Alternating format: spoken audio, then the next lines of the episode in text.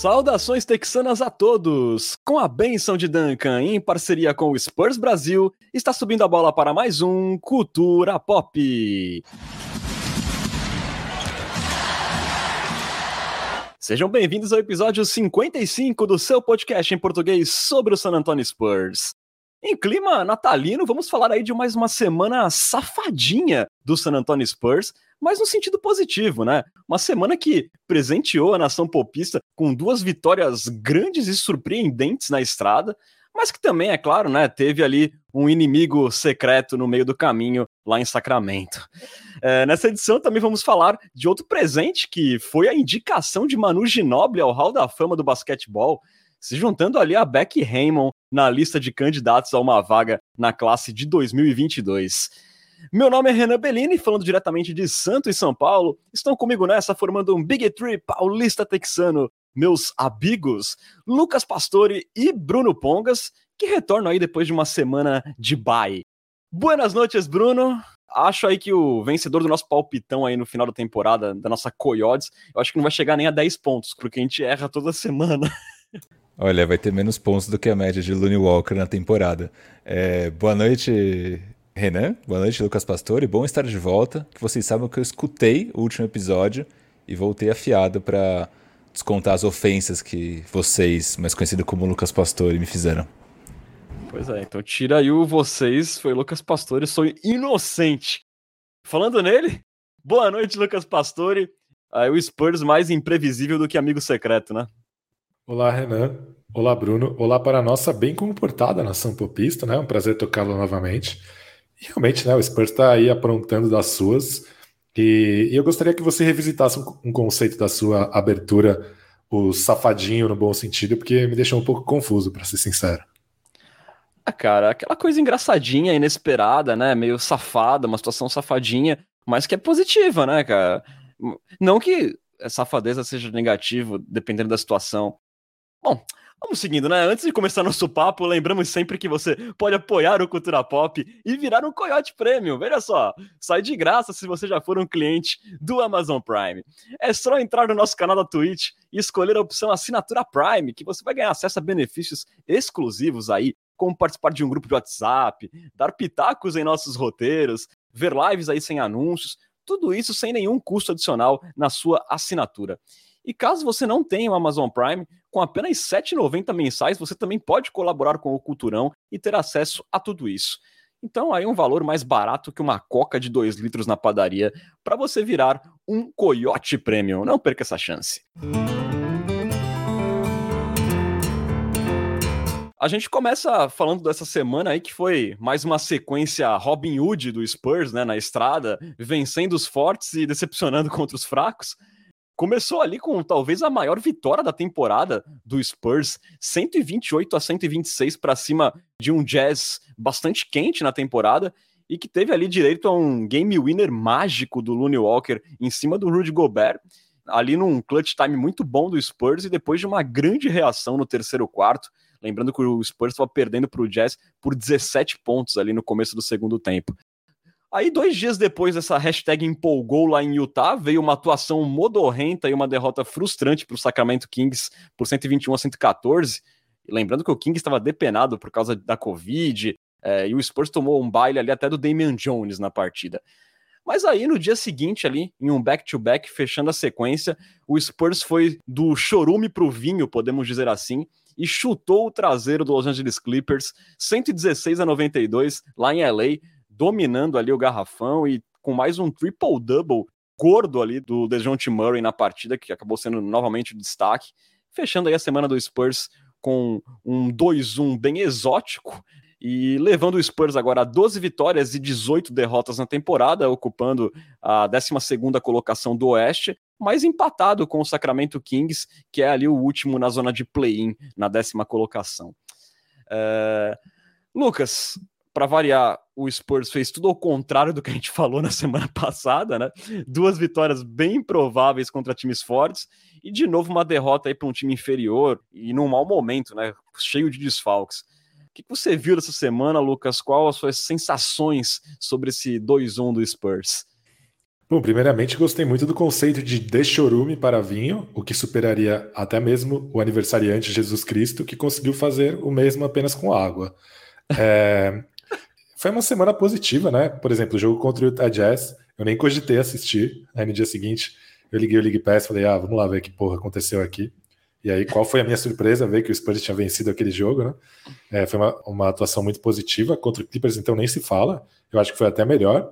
É, foi mais empolgante, pelo menos, né? Umas corridas, umas trocas de passe e tal. Contra o Kings foi aquele, né? Aquela, aquela mola que não nos deixa sair do, tirar os pés do chão, por assim dizer. Foi um, foi um dia, uma, uma atuação bem triste, bem deprimente mesmo. Que nem você falou, o Kings completamente desfalcado. Não precisava estar completamente desfalcado para ter sido deprimente, porque tratava-se da franquia Sacramento Kings, mas, mas foi uma atuação muito triste, né? Perdendo para um Kings depenado, com jogadores medíocres fazendo jogadas importantes do outro lado. Então realmente foi, foi triste, mas, mas o saldo foi positivo. Talvez se o, o jogo do Kings tivesse sido o último, né? Tivesse deixado um gostinho mais amargo, mas como não foi o caso, então tá, tá tudo bem. A gente tem que celebrar, né, Lucas? Porque a gente às vezes tem um azar de o último jogo antes do, da gravação ser uma derrota, mas felizmente foi uma grande vitória contra o Clippers. É, Bruno, faço mais ou menos a mesma pergunta que eu fiz para o Pesca. É, eu acho aí que nem o, o, marketing lá do Frostbank imaginava essa sequência aí do Spurs 2-1, né? É, voltou ali de 17 pontos contra o Utah Jazz, acertou mais bolas de três do que o Jazz, que é um dos melhores times nesse quesito na temporada e ali acabou com o Clippers em apenas três quartos. É, o Lucas falou assim que não cogitou assistir o jogo, foi ver só a reprise no dia seguinte porque ele estava esperando o pior contra o Jazz. E teve outra pessoa aqui nesse trio que desistiu no intervalo, já cantando a derrota, mas parece que deu certo ali a zica reversa, né, Bruno Pongas? E, e só para não te deixar sozinho nessa, eu também fiz ali um comentário que não valeria a pena ficar acordado até tarde para ver o jogo contra o Clippers. Então minha zica reversa também contra o Clippers funcionou. Será que só ela, só essa zica reversa pode explicar o San Antonio Spurs nessa temporada? Cara, eu diria que a nossa zica reversa ela é, é mais certeza do que os arremessos de três do Keldon Johnson nessa última, nesses últimos jogos, né? É, a gente fala que o Looney Walker é inconstante, que dá pra desistir dele, e o cara mete uma sequência positiva. A gente fala que o Keldinho é mão de pau, o cara tá chutando ali acima de 50%, faz 15 jogos. A gente fala que o Spurs vai perder, o Spurs ganha. Então, assim, o que a gente fala acontece o contrário. Então, assim, querido ouvinte, se você estiver escutando a gente, tudo que a gente falar aqui, acredite que vai acontecer o contrário. Dito isso, nessa sequência contra desses últimos jogos, né? Contra o Jazz foi realmente isso. Eu tava ali assistindo o jogo, no intervalo eu tava caindo de sono já. Eu falei, não vou ficar aqui mais uma hora e pouco assistindo essa merda, né? Aí o que aconteceu foi, desliguei o, o League Pass, fui dormir, coloquei ali uma mensagem no Twitter falando que o Spurs perdeu hoje. Sim, óbvio, né? Acordei no dia seguinte, por algum motivo acordei, sei lá, 8 da manhã primeira coisa que eu faço quando eu acordo, além de abrir os olhos, é pegar meu celular. Abri o celular, tinha mensagem de Renan Bellini. E o meu celular ele não mostra na tela, né, se, qual que é o conteúdo da mensagem. Eu falei, mano, quer ver que o Spurs ganhou esse jogo pro Renan? Mandaram mensagem de madrugada, ou ele tá muito puto com alguma coisa, ou ele tá muito feliz com alguma coisa. E dito e feito, tinha ganhado. Mas, né, veio o banho de água fria, depois o jogo contra o Kings foi horrível.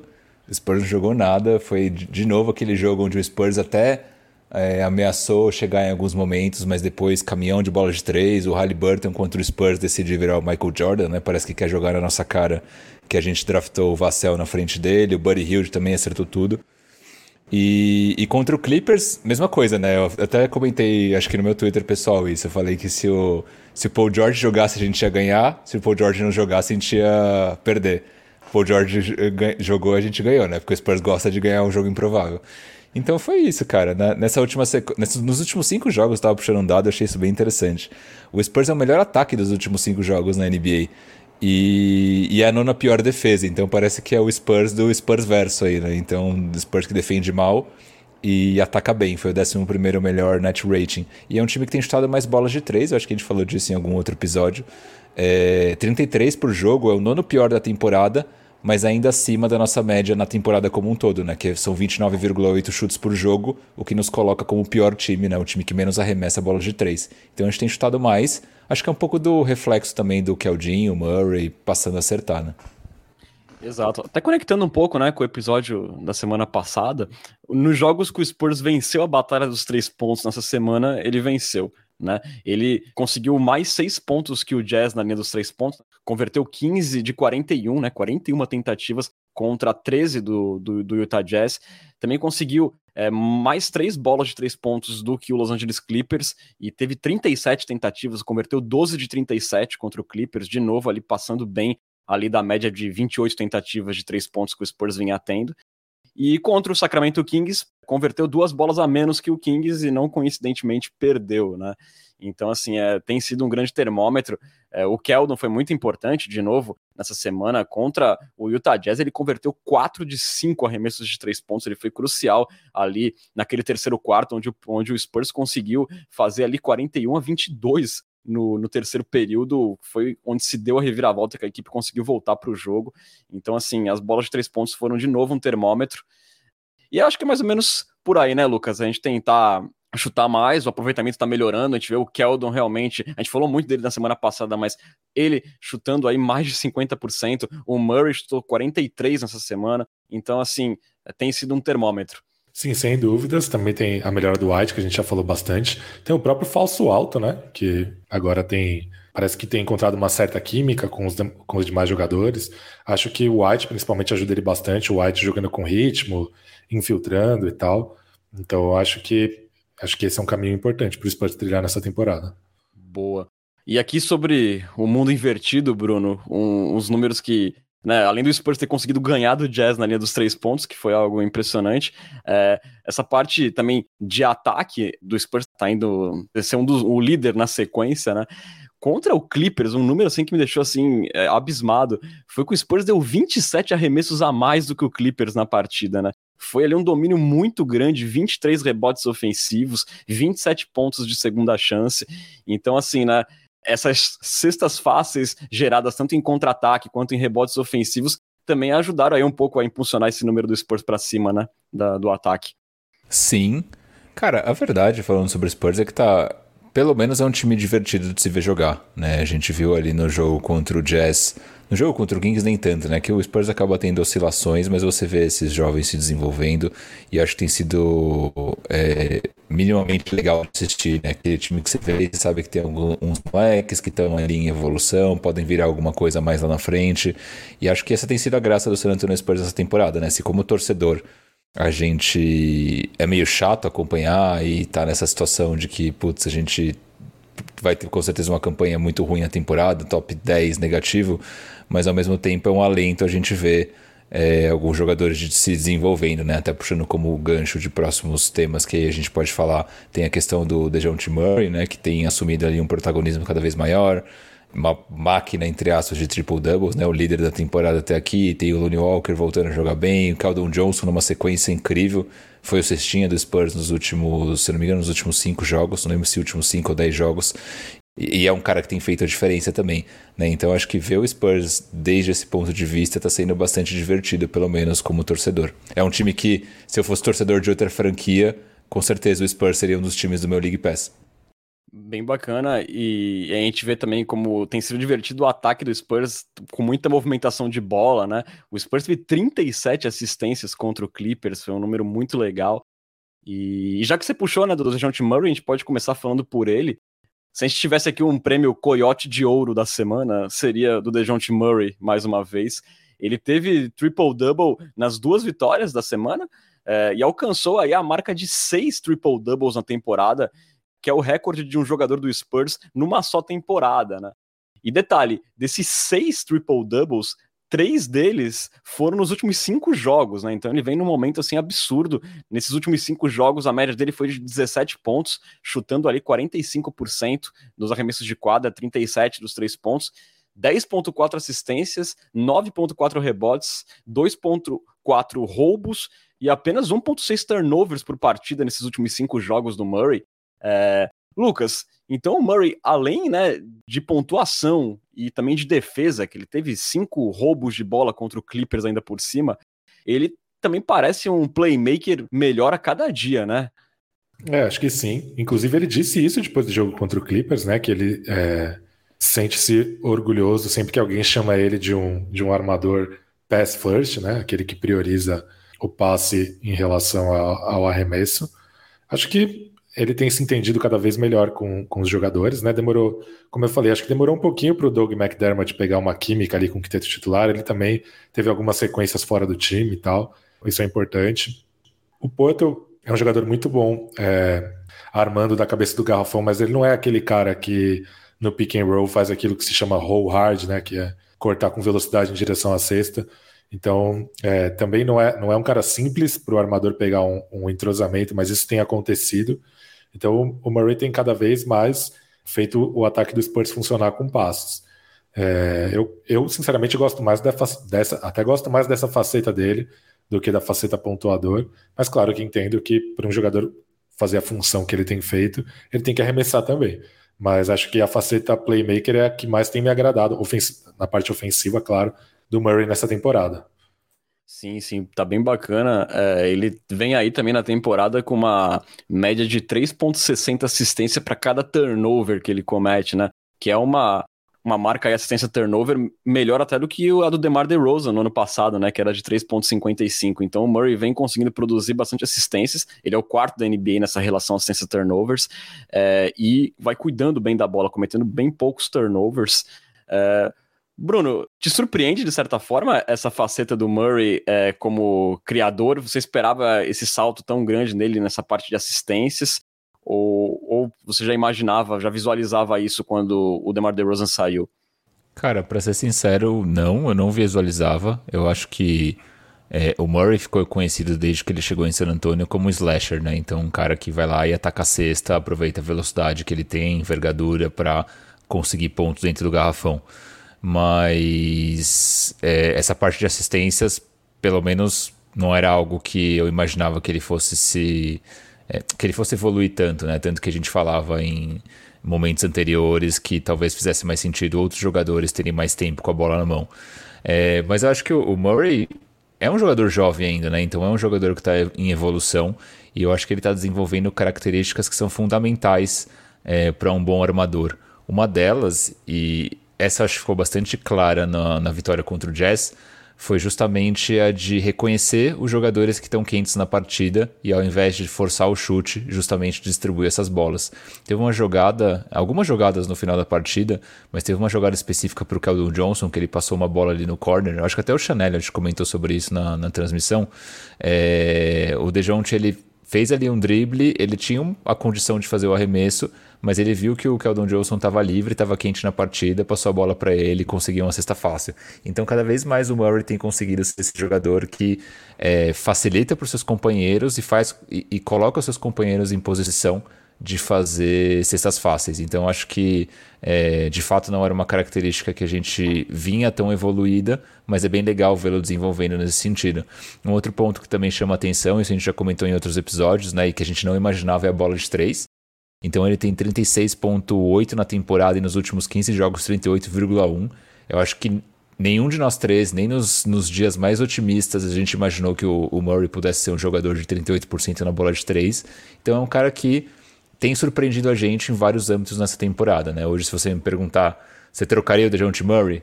Cara, eu trocaria o DeJounte Murray, mas eu acho que o valor dele, pelo menos para mim, ele subiu bastante. É claro que ainda tem um fator é, eficiência, né? Até no grupo do, dos assinantes do Cultura Pop a gente estava falando sobre isso mais cedo, só que ao mesmo tempo também é um pouco de uma discussão que a gente já teve. O Murray ele tá meio que forçado, entre aspas, a, a, estar nessa situação de closer, né? De o cara que precisa decidir pro Spurs. E talvez ele não seja esse jogador. Por isso que a eficiência dele é baixa. Se ele tivesse ali alguns é, outros jogadores com mais peso, então se ele tivesse um Sacripanta jogando ao lado dele, eu tenho certeza que ele teria é, números melhores de eficiência. Mas, cara, para mim o Murray é uma surpresa e tem sido uma surpresa cada jogo, positiva.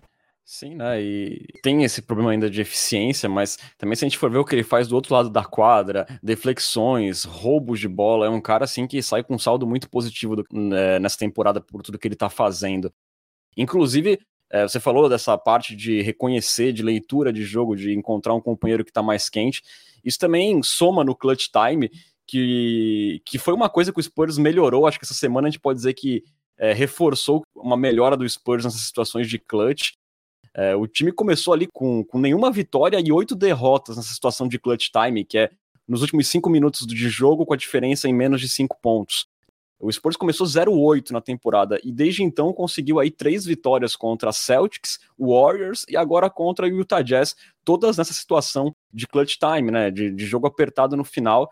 É, contra o Jazz, o Spurs acertou ali 7 de 10 arremessos nos 5 minutos finais e não cometeu nenhum turnover. Foi um clutch time quase perfeito do Spurs contra o Jazz, jogando fora de casa num ginásio bastante hostil, né?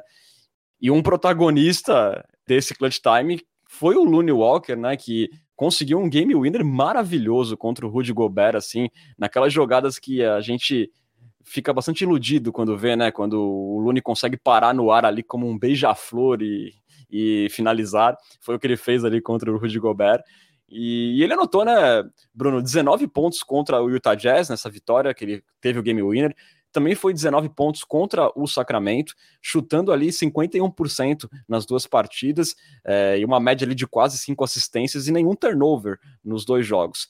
Ele teve ali uma queda contra o Clippers, né? Ele jogou apenas 15 minutos e fez só três pontos na partida contra o Clippers. Mas se a gente já pegar ali, Bruno, nos cinco jogos anteriores, tirando do Clippers, é, ali é um número que o Paul Garcia trouxe um levantamento, a gente vê que foi a melhor sequência do Looney Walker na temporada, é, apenas três turnovers nesses cinco jogos, 17 pontos de média, foi o segundo cestinha do Spurs na sequência, e chutando 44% dos três pontos. É, eu não vou te perguntar se agora vai o Looney, porque a gente já tá um pouco cansado dessa pergunta. Mas foi um lampejo de, de consistência interessante, inclusive com ele sendo decisivo, né? Eu vou continuar a minha saga de zica reversa para Looney Walker. E eu simplesmente não consigo mais confiar no Looney, né? Eu acho que, beleza, ele teve uma sequência, mas enquanto ele não fizer isso por, sei lá, 20, 30 jogos seguidos, não que ele precise fazer 30 jogos com 30 pontos, mas 30 jogos minimamente consistentes, é, é um cara que eu não consigo mais acreditar. Acho que é uma peça interessante de se ter no time, obviamente, né? Um cara que vem do banco, é, e pode explodir a qualquer momento, mas é um tipo de jogador meio Brin Forbes, assim. Se ele estiver bem, você mantém ele em quadra, se ele estiver mal, não faz sentido ter ele em quadra. Então, eu vejo eu o Looney assim. Eu acho que até por essa minutagem dele de apenas 15 minutos contra o Clippers, mostra que o Pop tá vendo dessa forma também um pouco, né? Exatamente, exatamente. Então, assim, o Looney é um cara que talvez a carreira dele na NBA seja justamente isso. É um cara que vai jogar se estiver bem, se não, jogar, se não estiver bem, vai ficar no banco. Mas legal ver o, o jogando bem, assim. É um, um, cara que, a parte do basquete, ele parece ser muito, muito gente boa, é, muito do bem. Então, torço por Looney Walker. Pois é, no futebol também a imprensa adorava o Cristóvão Borges porque ele era muito gentil, né? O técnico que foi lá do Vasco, do Corinthians. É tipo isso mas a gente não quer comparar o Looney Walker ao Cristóvão Borges, claro. É, Lucas Pastore, é, eu acho que uma das melhoras aí também do, do nessa sequência foi ver ele agredindo mais o garrafão, né? Não se limitando apenas a chutar de fora, onde em muitos jogos ele tijola, né? É, as tentativas dele é, de arremesso dentro do garrafão subiram a média dele na temporada de 33%, e nesses últimos cinco jogos ela subiu para 41%, né?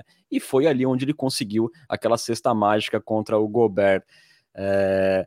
Dá para confiar na melhora do Looney ou você acha que até esse jogo contra o Clippers é uma prova de que não?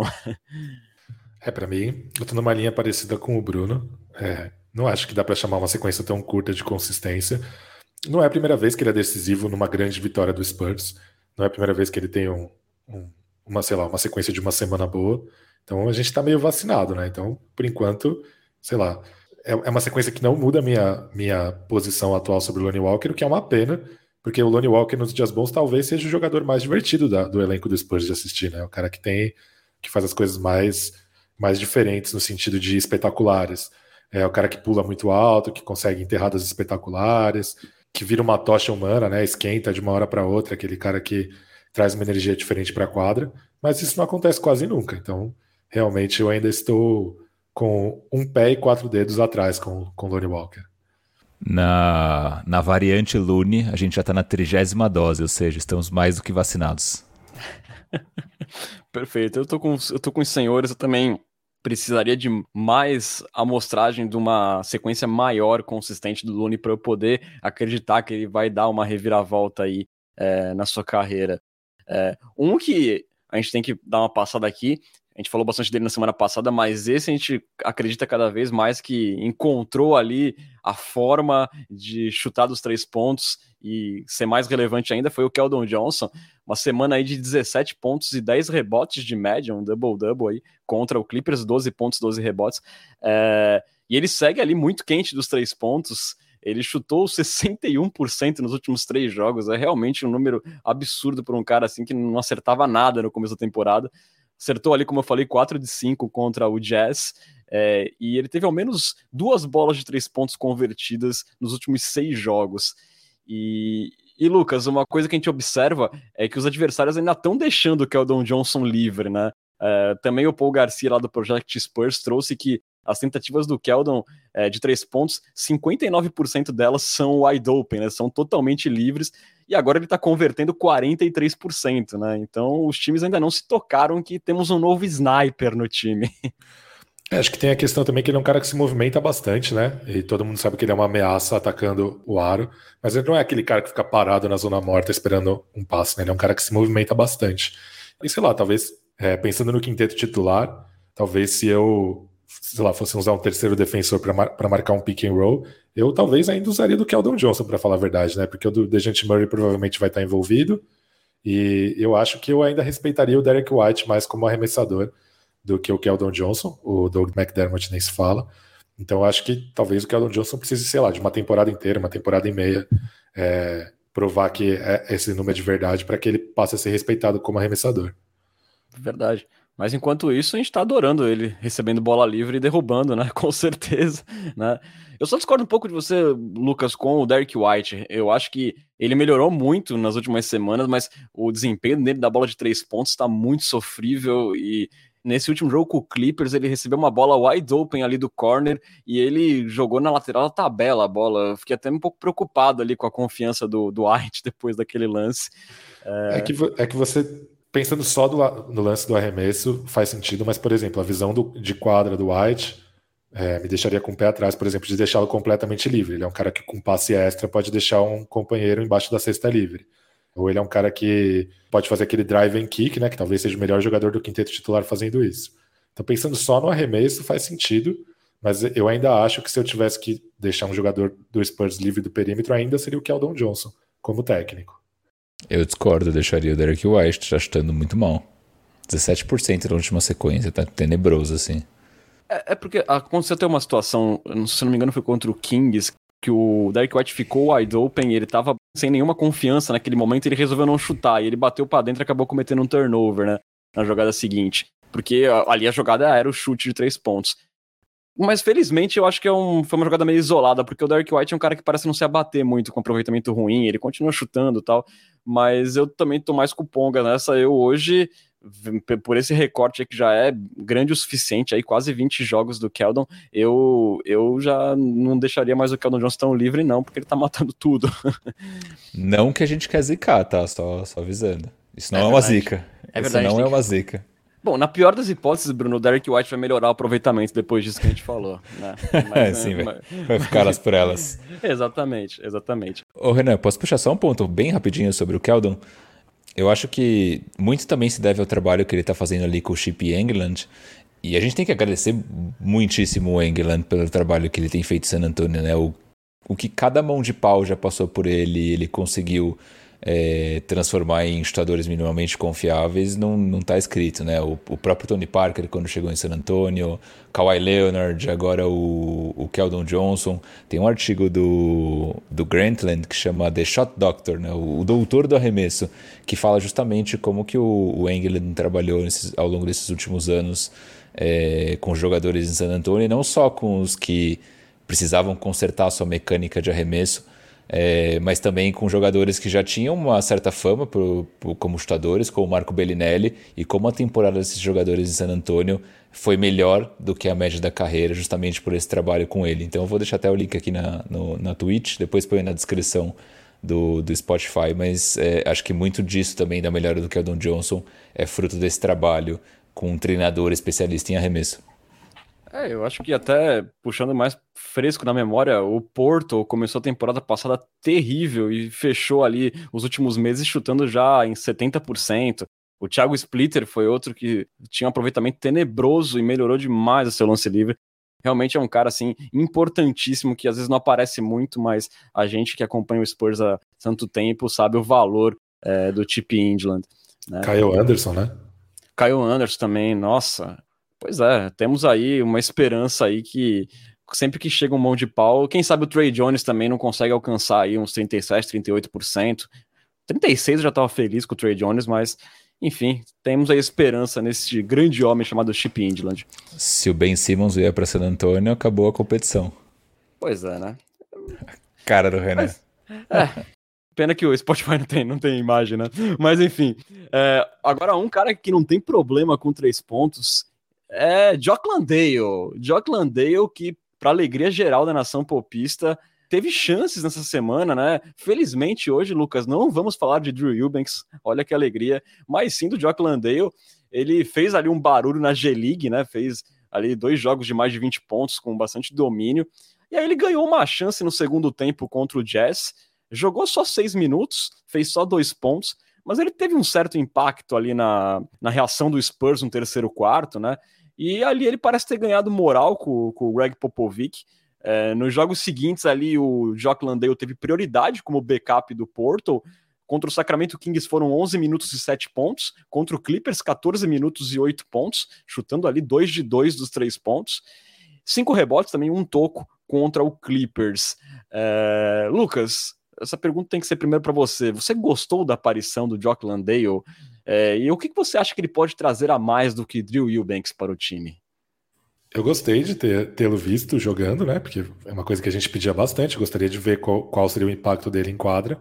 É, vale lembrar que é, colocar arremessadores contra o Rudy Gobert já tinha sido uma estratégia que o, o Greg Popovich tinha tentado na seleção também, para tentá-lo tirar ali de, de perto do aro e assim limitá-lo, já que essa é a sua principal característica, né?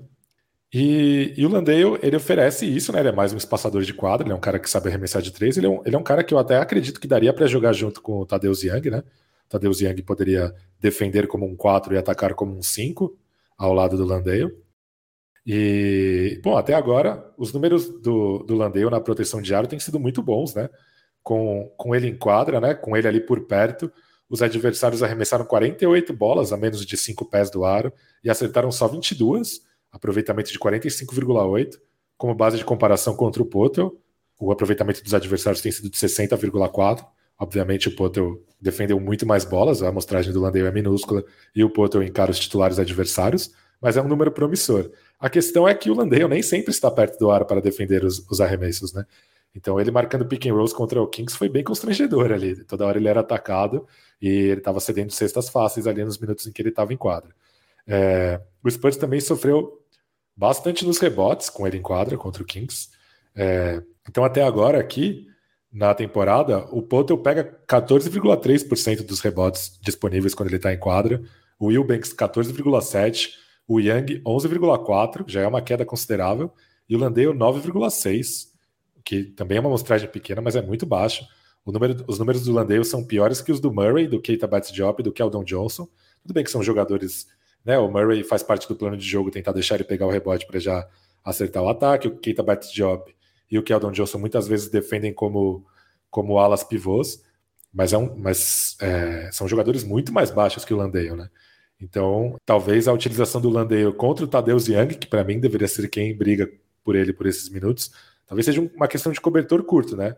Oferece uma possibilidade é, ofensiva interessante de espaçamento de quadra, que pode ajudar muito os jogadores de perímetro do Spurs mas que talvez na defesa, dependendo do adversário, contra times mais rápidos, contra times que procuram um matchup, né, ficam procurando um cara para ser atacado no pick and roll, talvez ele ainda seja meio, menos injogável. O que me faz lamentar ele não ter ido para Austin mais cedo, né, para se, se acostumar um pouco mais com a velocidade do jogo. Mas pelo experimento foi legal, foi bacana, teve pontos positivos, sem dúvida, mas o, o jogo contra o Kings especificamente me deixou com um pouquinho, um pé um pouco atrás ainda com o nosso grande projeto de Jock Landale. Até porque, né, um cara de 26 anos que veio da Austrália, você traz ele para ele ficar mofando no banco, né, no momento que você não tem uma, uma unanimidade na reserva do Porto, então eu também achei muito válido é, o teste. Mas, Bruno, eu fiquei igualmente preocupado como o Pesca ficou com a questão defensiva. Eu achei, assim, é, ele com um pouco de dificuldade na defesa, tanto no pick and roll, também contestando. E nos rebotes eu achei ele bastante soft, para falar a verdade, assim, meio perdido na hora de agarrar os rebotes. Por outro lado, ele traz uma bola de três pontos bem bacana no ataque. Eu acho que eu vi um tweet, Bruno, que é assim: lógica do Landale é, eu não preciso defender se eu fizer mais pontos no ataque, né? Então é basicamente isso. É, você gostou da participação do, do Landale nas duas partidas? Cara, eu gostei. Ele é o anti-Banks, né? Se você for pensar, porque o Will Banks ele tem uma presença ali é, protegendo o ar interessante, é nulo ofensivamente, e o, e o Landale, o nosso grande projeto 2, ele traz aí boas coisas ofensivamente, mas na defesa deixa a desejar. Né? Realmente, se a gente olha. Você comentou né, dele na Liga Australiana, ele não só veio de uma liga já consolidada, mas como ele também foi MVP das finais da Liga Australiana. Então, assim, não é qualquer manezão que está jogando, é um cara que tem um, um certo currículo é, tendo jogado numa liga competitiva. Mas já, já existia essa preocupação né, sobre a defesa de pick and roll do Landale, de fato ela se traduziu é, nesses jogos que a gente assistiu. Teve uma faceta do jogo dele que eu achei interessante, pelo menos eu vi isso em umas duas jogadas, é, que foi no, em trocas de pick and roll ele evitar ali a ponte aérea com bastante inteligência defensiva, né? Então dali alguns passos para trás e conseguir saltar, impedir e acabar roubando, né? Duas bolas. Acho que uma aconteceu no jogo contra o Jazz e outra no jogo contra o Kings. Não lembro agora qual foi a ordem. Então assim, acho que é um cara que traz coisas boas para quadra e acho que ele traz mais coisas boas do que ruins, né? Se a gente for colocar na balança Drew Eubanks e, e Jock Landale, o Will Banks é um cara esforçado e o, e o Landale é um jogador de basquete profissional, né? Então tem uma diferença clara aí. É, último comentário é, que eu tava pensando, né? O Tadeusz Young, ele não jogava, e aí a esposa dele começou a reclamar no Twitter, e aí do nada ele ganhou ali dois jogos de, de backup center do Purdle. O Landale não jogava, surgiu o um artigo dele ali na imprensa falando quão frustrante. Não, ele não reclamou, diretamente, mas ele falou, pô, é meio frustrante realmente você ficar no banco, mas a gente acaba se concentrando em outras coisas, tipo o quanto a gente consegue perder de gordura corporal. Então ele falou assim, a gente acaba colocando pequenas metas, mas fiquei pensando o quanto pop pode estar sendo influenciado por reclamações é, públicas dos jogadores na hora de na hora de colocar esses caras para jogar um pouco e deixar o Drew Banks de escanteio. Eu só chego a uma conclusão com isso. Eu acho que o que faltava pro Lucas Samanit era uma esposa, né? Talvez. Eu só vou discordar do Bruno quando ele fala que o Landale é o anti-Banks. Para mim, o anti-Banks é o carinha Abdul Jabbar. Mas esse tá sendo muito extremo, cara. Polaridades negativas. O, o carinha Abdul Jabbar tá no topo do espectro e o Drew Banks está no fundo do poço. Seria como você falar que o anti-Forbes é o Michael Jordan. Não, o anti-Forbes é o Stephen é Curry. Paul Harper. Não, porque tem que ser um cara que defende muito bem e não tem arremesso. Ah, certo. Entendi a lógica. assim, eu ainda acho que o Tadeu Zang é o cara mais qualificado para jogar hoje de, de, reserva do Porto, mas parece que o Pop realmente está priorizando o desenvolvimento. Ele falou isso tendo uma entrevista. É, a gente só não entende a parte que o Drew Eubanks joga, porque a gente não vê ali nenhum sinal de possibilidade de desenvolvimento, enquanto a gente vê no Jock Landale. É, agora, uma coisa que eu temo um pouco é, quanto ao Landale é que ele seja só ali uma breve exibição para ele, porque eu acho que quando o Zach Collins voltar, as chances dele vão diminuir demais. Eu acho muito improvável que o, que o tenha minutos mais para frente, o que é triste, mas também já era algo esperado. A gente sabia lá no começo da temporada, lá quando o elenco do Spurs foi montado, a gente apontava para esse problema de ter muito big no elenco e alguém vai sobrar, vai ser inevitável, né? Mas acho que tá longe ainda, hein? Porque saíram umas notícias depois do jogo contra o Clippers que o Zach, o Zach Collins começou a fazer trabalhos em quadra agora. Então eu, eu, eu sinceramente é, imagino que exista a possibilidade dele nem jogar essa temporada. E reforçando uma tese que eu tenho, pelo menos, é, com o Landale dá para o Young jogar junto. Então, os minutos, por exemplo, que são do Keita Betts Job em determinados jogos, daria para o Young fazer, desde que com o, Landale e não com o Eubanks. Mas acho que é uma solução interessante para dar minutos para esses dois jogadores. O Collins também a gente não sabe como voltaria, né? A gente é um cara que tá parado faz tempo, vem de muitas lesões, então pode ser que. E conhecendo o Greg Popovich né, na hierarquia de, de merecimento que ele dá para os jogadores, talvez o Collins entre ali no final da fila. O problema é que não pode perder muitas oportunidades do Collins saudável, entendeu? Tipo, se ele estiver saudável, você tem que jogar, senão daqui a pouco ele se machuca de novo e não joga.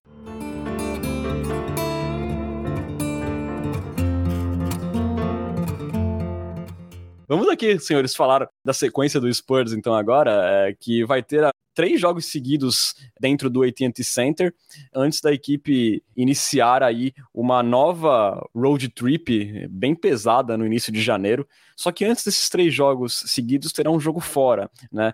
Que ainda lá em Los Angeles, né, o Spurs teve dois dias de folga lá na cidade de Angelina, aliás, perigoso, pensando em termos de noite. É, mas nessa quinta-feira o Spurs pega o Lakers, que é o sétimo colocado no Oeste, mas vem aí de três derrotas e vem castigado de desfalques. Tá sem o Anthony Davis, com problema no joelho, quatro jogadores nos protocolos de Covid. E aí depois vem aí três jogos em casa para o Spurs. Primeiro um back-to-back, -back, contra o Pistons no domingo e de novo contra o Utah Jazz na segunda-feira. E a sequência é fechada ali contra o Miami Heat na quarta-feira, dia 29. É... Bruno, Lakers desfalcado fora, um jogo que deveria ser bônus contra o pior time da NBA, que é contra o Pistons, e paradas duras aí contra o Jazz, que tá sem desfalques de Covid, e contra o Heat, que tá sem o Adebayo, mas pode ser que tenha de volta o Jimmy Butler. É, Renan, é o seguinte, é, se a gente perder pro Pistons, eu vou trocar a foto do nosso perfil do Twitter pelo Drew Wilbanks por três meses. Pode anotar, tá, tá, tá gravado, tá gravado. Não, eu só ia falar, eu só ia falar que até um tema que eu ia trazer mais cedo, mas acabou se perdendo. Mas o Spurs tá sempre perdendo um jogo para um time fraco depois de uma grande vitória. Então, assim, vai jogar com o Lakers, de repente vai lá, mete 20 pontos na cabeça do Lakers, aí chega para jogar contra o Pistons naquela moleza, naquela modorrência que nem foi contra o Kings, que nem foi contra o Hornets. Então, eu acho que você tá sob risco, viu? Não, não eu dá, criar, cara. Eu vou criar o Twitter momentos antes de dar merda Spurs e vou postar esse clipe assim que o Spurs perder pro Pistons. o, o Cade Cunningham entrou hoje também no protocolo da, de saúde e segurança da NBA. Gente, não tem como perder pro, pro Pistons, seria trágico. Vamos perder, vamos perder por sete pontos de diferença com triplo-duplo do Frank Jackson. Pô, depois a gente tomar lá é career high do, do Damian Jones, cara, eu não duvido de mais nada. Dito isso, Renan Bellini, 2-2. Acho que a gente ganha do Leicão e do Pistons e perde do Jazz do, do Miami. Boa. O que, que você vai dar de palpite aí, Lucas? Um palpite que provavelmente não vai acontecer porque é o Spurs. Hoje em dia tá muito difícil palpitar na NBA, porque você pisca os olhos, de repente o Joe Johnson tá jogando na NBA, tem jogador viajando às pressas da Lituânia, não sei se vocês viram isso, o Emmanuel Mudiay para assinar um contrato de 10 dias. Então a gente não sabe qual time do Spurs vai entrar em quadra, nem contra quem. Então por isso eu vou apostar no 2-2, só porque é, fica simétrico. Pô, então vocês dois vão no 50% de aproveitamento. Eu vou de 3-1 nessa semana. Eu vou de 3-1. É, eu acho que a derrota vai ser contra, contra o Jazz. Vai fazer a linha Frostbank aí, né? Frostbank. Opte por otimismo. Exatamente. Querem, querem placar da Coyotes ou não? Daí ninguém pontuou acho que umas duas semanas, mas beleza. Temos, em primeiro lugar, Renan Bellini com três acertos na Coyotes, Bruno Pongas com dois acertos e Lucas Pastore continua aí segurando a lanterninha rumo ao rebaixamento, um ponto. Looney Walker com tudo para vencer a gente em média de pontos nessa temporada. Como chamava mesmo o cara loiro do Austin Spurs, que também jogava Summer League? Era Jeff Também. Ledbetter, não era? Alguma coisa Ledbetter, assim? Ledbetter, exatamente. O ano que vem, se for rebaixado, eu vou gravar o Cultura Ledbetter. Gostamos. Perfeito. Não, pera aí, sério. O, o, o Ledbetter, acho que nunca na vida dele ele pensou que ele seria mencionado no podcast sobre o San Antonio Spurs. Nunca passou isso pela cabeça dele. No Brasil ainda. No Brasil. Nossa, vou até marcar ele no. Se a gente pode fazer um clipe disso e marcar ele no Twitter, Pesca. Vou anotar aqui já para fazer.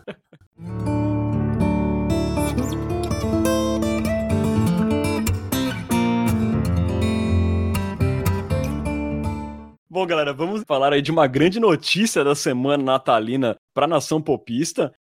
Mano Ginoble é um dos indicados para entrar no Hall da Fama do basquete em 2022.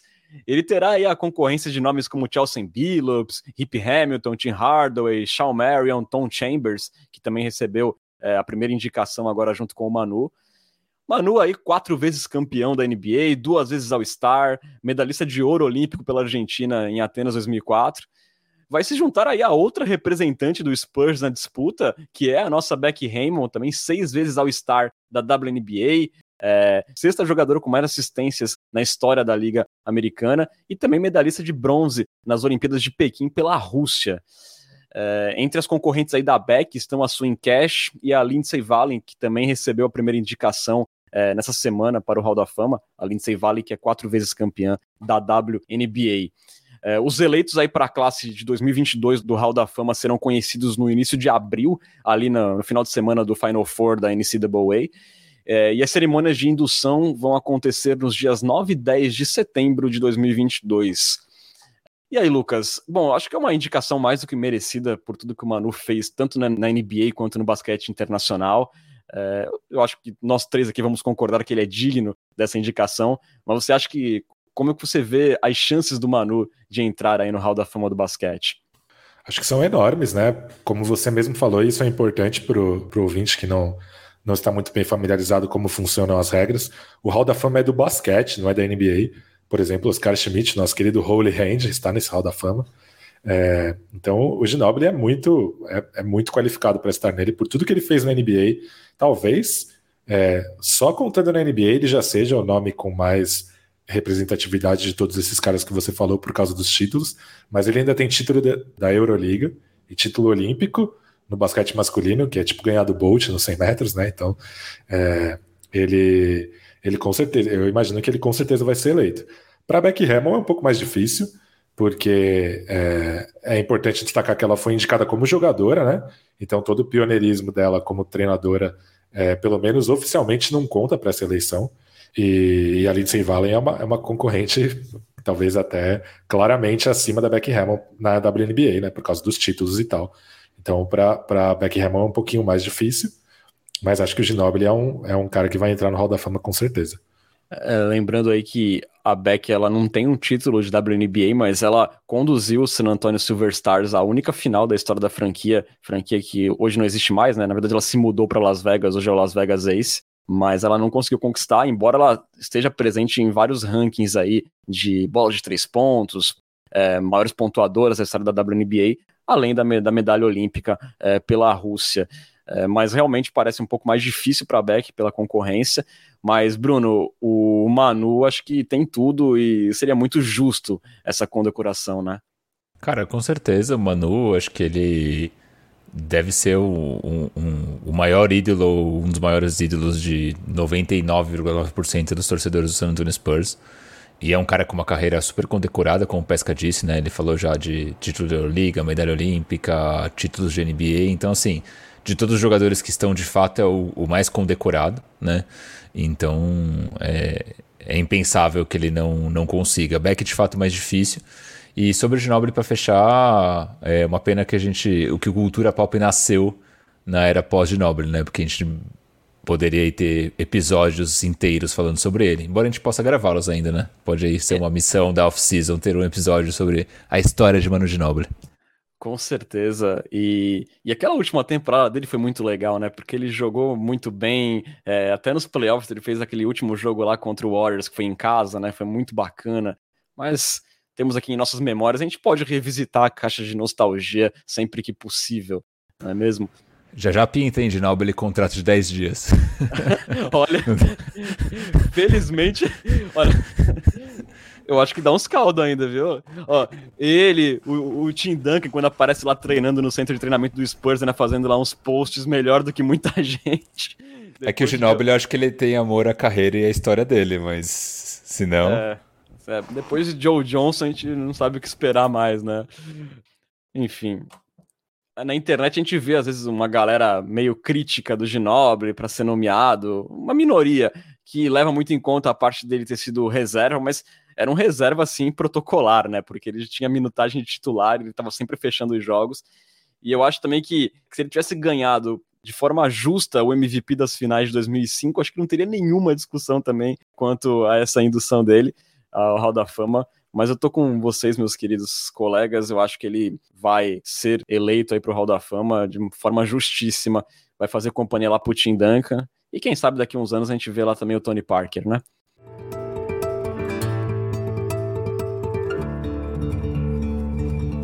Bom, vamos aqui, antes de ir para a parte final do nosso podcast, vamos fazer aquela nossa conexão com Austin para ver nossos amiguinhos que não são esquecidos pela gente. Está na hora da nossa.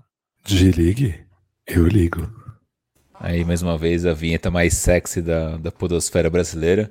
Austin Spurs que vem aí numa sequência cachapante, né? São cinco vitórias seguidas. Na última semana, né? Foram do, dois jogos, duas vitórias contra o Lakeland Magic e contra o time do, da G-League Ignite. Né? Então, lembrando sempre que os, os nomes dos times da G-League eles são muito carismáticos. É, na vitória contra o, contra o Lakeland Magic, a gente teve Devontae Kaycock com mais uma atuação acachapante, 32 pontos e 16 rebotes. O Kaycock realmente aí tá jogando super bem. Se a gente já não tivesse uma superpopulação de, de bigs no Spurs, ele poderia até cavar uma chancezinha. A gente teve o Josh Primo com 21.5 rebotes e 4 assistências. A gente teve o Joe Wiscamp não jogando bem. O Wiscamp deu uma caída nos últimos jogos. Ele fez só 2 pontos e 2 rebotes. Ele fez 1 um de 7 aí na, nos tiros longos. É, no jogo contra o Ignite, o Keikok fez 20 pontos, 12 rebotes e 4 assistências. O Josh Primo, 23 pontos, 6 rebotes e 4 assistências, fez 5 de 10 na bola de 3. E o Wiscamp, mais uma vez, não jogou tão bem, fez 10 pontos e 4 rebotes, com 4 de 9 na bola de 3. Falando das médias na temporada, né? O Keikok tem 20,8 pontos de média, 12,1 rebotes por partida, ele está chutando 61,4% de quadra. É um cara que não chuta de 3, é, então chuta em média uma bola, ponto 2 por jogo, com aproveitamento de 25%, então é pouco significante. Se a gente vê o nosso primão, 17 pontos e meio por jogo, 4,5 assistências, ele está chutando 34% na bola de 3. E para fechar, o nosso Joe Wiscamp, 13,6 pontos, 5,1 rebotes, ele está chutando 37,3% na bola de 3. Então esse foi o resumão da G-League Eu Ligo. Falando em G-League, né, vocês viram que Queen Dari Weatherspoon foi, foi pescado lá pelo, pelo Warriors, né, para compor o elenco, né? Veja só. É, de quanta ajuda Stephen Curry precisa, né?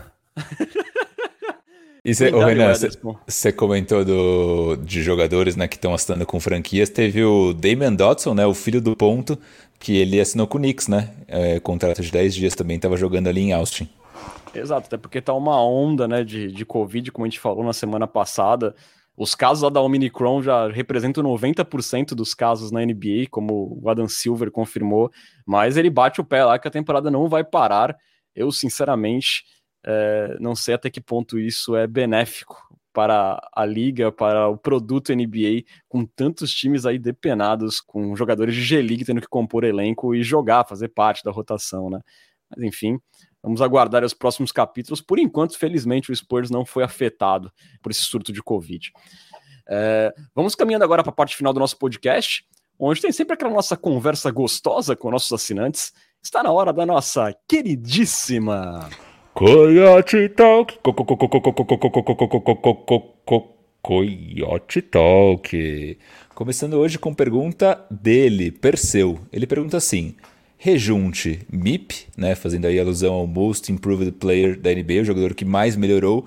Ele fala assim: o que falta para ele ser All-Star? Um corte de cabelo melhor? Interrogação. E aí, rejunte MIP, não MIP, All-Star, não All-Star, o que, que vocês acham? Acho que MIP dá pra, dá pra sonhar, hein? Dá para sonhar, será? não, não pensei muito sobre isso, mas acho que dá para sonhar. Eu acho, eu acho que Mip ele tá ali na discussão com o Jordan Poole, né, que, que evoluiu bastante. É, All-Star eu acho que é uma boa pauta para um, daqui uns episódios para frente, mais próximos do, do All-Star, mas eu acho que a gente pode começar a conversar pelos números que ele tá tendo. E, cara, não tenho nada contra o corte de cabelo do DeJounte Murray ali, tipo um corte tradicional tal, mas ele é muito bonito, cara. Ele fica bonito com qualquer corte de cabelo. Ele é o segundo no ranking de beleza cultura popística dos jogadores de Spurs, né? Não, é o primeiro, o primeiro. ele ganhou. Primeiro? Ele, ganha, ele ganhou, né? Ele ganhou, cara. Inclusive, eu tenho uma reclamação a fazer, né? Que na minha ausência, no episódio que vocês falaram desse ranking, né? Destruíram a imagem do Zach Collins, um galão, o cara mais bonito do time lá. Janjão. O Janjão. Não, cara. Puro maravilhoso, cara. O Zach Collins é muito bonito, cara. Puramente Janjão. Ele é só branco de cabelo liso, cara. Eu tinha que defender o Zach Collins aqui. Estrela do High School Musical. É, vocês querem ver as odds do MIP? Como estão as odds do MIP? Temos Miles Bridges é, liderando, seguido de Jamoran. Jamoran acho meio estranho, né? O Miles Bridges faz bastante sentido. Dejounte Murray em terceiro lugar. É, Darius Garland em quarto. Lamelo Ball em quinto. Jordan Poole. Cole Anthony, Anthony Edwards, Jared Allen e Tyler Hero. Fecha a lista. Depois vem o Tyrese Maxey boa. Nossa, eu esqueci do Miles Bridges, cara, que absurdo. Ele tá jogando demais no, no, no Hornets, hum, pontuando aí, fazendo 25, 30 pontos. É, o Jordan Poole deu também uma caída, né, do início da temporada, né, da, daquele rendimento que ele tava tendo no começo. É, eu acho que o Miles Bridges, nessa atuada, é meio difícil não ser ele, viu, se ele continuar nessa pegada já faz um tempo que no prêmio não é exatamente para o jogador que mais evoluiu, mas é o, que, o jogador que evoluiu e um patamar mais acima, que é meio que o que o Miles Bridges está fazendo. Até é o que o Dejante Murray está fazendo também, mas o Miles Bridges está segurando a onda lá, no, segurou a onda nos jogos sem o Lamelo e tal. Então acho que ele é bem favorito mesmo. É. Eu acho que se o Dejounte Murray, se ele continuar engatando essas sequências de triple-double, ou se eventualmente ele fechar a temporada como líder da liga em triple doubles, eu acho que poderia ser ali um case para ele ser o, o MIP da temporada. Acho que tem, tem alguma chance, sim. Lembrando que americano adora triple double, né, cara? Então, tipo, essas estatísticas contam muito. Exatamente. Pergunta de Lucas Arruda: quem do elenco vai dar o famigerado PT no ano novo? Ou seja, quem que vai passar mal? Essa é fácil, né? Obviamente, Josh Primo que vai beber pela primeira vez. Eu não tenho uma resposta melhor do que essa, cara. O Joe Iskem tem uma cara de que é fraco pra bebida também, né? Toma ali. Bom, não sei. É, é toma pouco. Mas assim, o, o, o Josh Primo, ele deve ter dificuldade de, de beber em público, né, cara? Porque parece que ele saiu direto do carrossel, né, cara? O Greg Popovich deve pedir uns vinhos mó forte e tal. O Josh Primão com certeza vai. Vai, vai dar uma gorfadinha. Matheus Gonzaga, a.k.a. Léo Centriz, a.k.a. Morphanville Jacob, Jacob Purdle na galáxia. Tá me irritando essa conexão com o um pauzinho. Que tá aparecendo todo tempo aqui um mas, alerta. Mas agora tá bom, cara. Aproveita, que nem o Zach Collins quando tá saudável. Vai, joga. quem é quem no Natal do Spurs? Quem é o tio do pavê? Quem é o. Quem é a tia do. E os namoradinhos? Falem também outros estereótipos natalinos de final de ano. Mencionaram lá no grupo também o primo rico. Quem é quem, gente? É, o primo rico com certeza é o, é o Holtzinho, né? O tiozão do pavê eu chutaria que é o Keldon Johnson. e os namoradinhos é com certeza o Greg Popovich, não tenho a menor dúvida disso. O Drew Eubanks é quem leva as crianças que ficam chorando. o, o Pesca tem que dar um jeito de depreciar o Drew Eubanks, né? Não tem jeito, cara. não gosto. Então, o João Lort, nosso lortaço da massa, pergunta assim: qual o presente de Natal que a nossa franquia pode nos dar nesse fim de ano? pode nos dar é uma, uma troca justa do Tadeusz Young, né? É, é um presente bem aquele, né, bem decepcionante, tipo ganhar uma meia, né? Você trocar o Tadeusz Young, mas ultimamente a gente ainda sem meia, né, em San Antônio. Então eu acho que é uma troca aí pelo Tadeusz Young, de repente um pacote aí com o Forbes para dar uma incrementadinha, né, é para empolgar algum contender, aí vem uma, umas piques aí. Eu acho que o que pode é isso, né, cara? Se fosse para pedir lá para Papai Noel, a gente podia aumentar um pouco, né? A gente poderia pedir uma sorte na loteria do ano que vem para a gente pegar uma top 3. Era isso que eu pediria para Papai Noel.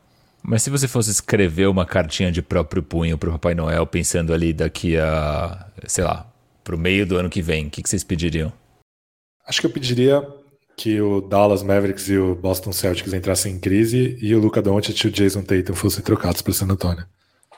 o Lucas é aquela, aquela criança que, que pede um carro, aquele brinquedo mais caro da Hot Wheels, sabe? Tipo, pros pais. O, né? o lava rápido que vem é, com, o, com, o tubarão no final. Com, com o tubarão, exatamente. É, pede aquele. Ou então aquele autorama caro. Né? Eu, eu ia pedir um negócio mais modesto, eu ia falar assim, eu pediria mais atividade pro Spurs no mercado pro ano que vem e pediria sorte na loteria, né? Sim. Ou a gente pode pedir Greg Popovich bom da cabeça também, né?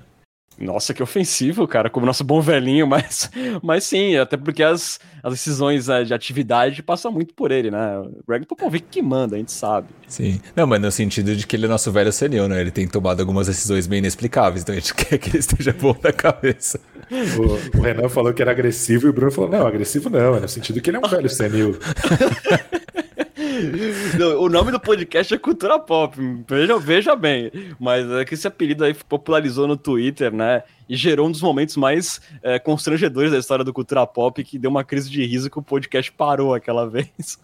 Exatamente. Aí deixa eu ver aqui mais. Uh, J. Kelmer, para fechar.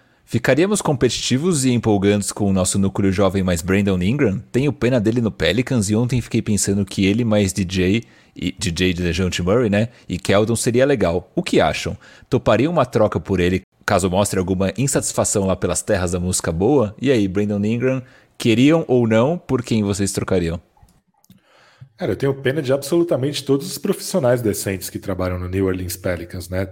É, sei lá, o porteiro, o vendedor de ingressos, o locutor da arena. É, e acho, acho que o Ingram seria um fit legal em San Antonio, porque ele é um cara que é, que sabe jogar como é, foco do ataque, mas também pode jogar com, com outros jogadores, né? Dividindo a responsabilidade com outros jogadores, já fez esses dois papéis na carreira, mas não era um cara que eu abriria a banca, era um cara que eu faria uma troca caso surgisse uma oportunidade boa no mercado. É, eu tô com pesca nessa que eu acho que eh, se fosse para abrir muito o, o, a carteira aí pelo, pelo Brandon Inger, né, no caso de enviar ativos, eu também não, não faria isso. Até porque também é um jogador que tem um certo históricozinho de lesão, é, e também não acho que seria o jogador que faria a gente dar um grande passo à frente, né? Eu acho que seria um fit interessante, mas eu também não vejo o Brandon Ingram como um número um, né? Então eu também não faria muita coisa assim, é, não daria muitos ativos por ele, não, mas Vamos ver aí, né? Quem sabe, se fosse uma oportunidade boa, valeria a pena.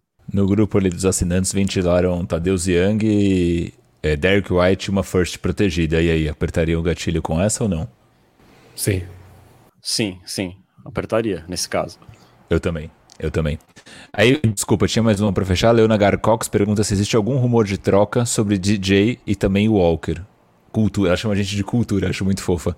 É, não, não existe. Não existe não existe. Eu acho difícil alguém estar tá querendo alguma coisa pelo Lune, viu? Eu acho que essa, tudo bem, né? O Lune vem numa semana positiva, aí numa sequência positiva, mas é, pelo todo da temporada, é, ele corre o risco até de pegar menos do que a qualifying offer do Spurs lá de 6 milhões. Então, acho que ele não tá interessando muita gente nesse momento, não, infelizmente.